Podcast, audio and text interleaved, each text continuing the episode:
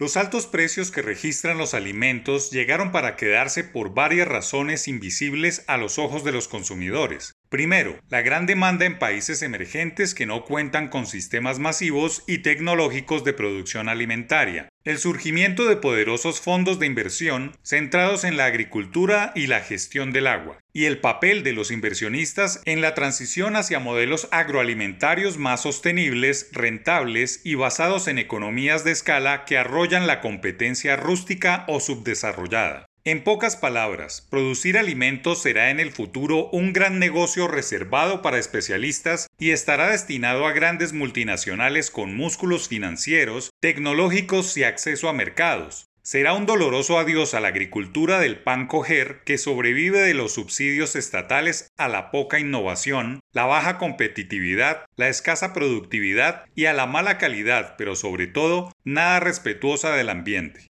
Casi todos los países se transforman y caminan a pasos acelerados hacia grandes metrópolis que no solo demandan millones de toneladas de alimentos sanos, bien producidos y sostenibles, sino que abandonan la ruralidad pobre, sacando mano de obra del campo para las ciudades. En este proceso, el campo está siendo ahora colonizado por las nuevas tecnologías de producción globales, fondos de inversión que logran que una simple naranja se produzca de manera ambientalmente sostenible y llegue a cualquier rincón del mundo. La agricultura de precisión, las novísimas tecnologías de control fitosanitario, la producción verde, son mantras en los protocolos de los nuevos emprendedores del campo, quienes están logrando que una papa de los Países Bajos sea de mejor calidad y más barata que una producida en las regiones de Boyacá, Cauca o Nariño. Alimentar al mundo es un gran negocio y Colombia debe meterse en esa tendencia desarrollando de una vez por todas al sector agropecuario, pero para lograr ese anhelo histórico debe convertirse en una de las despensas del mundo, Debe dejar la visión romántica del campesino productor sufrido y transformarlo en exitoso emprendedor global en donde la asociatividad, las tecnologías de punta, la economía sostenible y el respeto ambiental sean sus características para competir.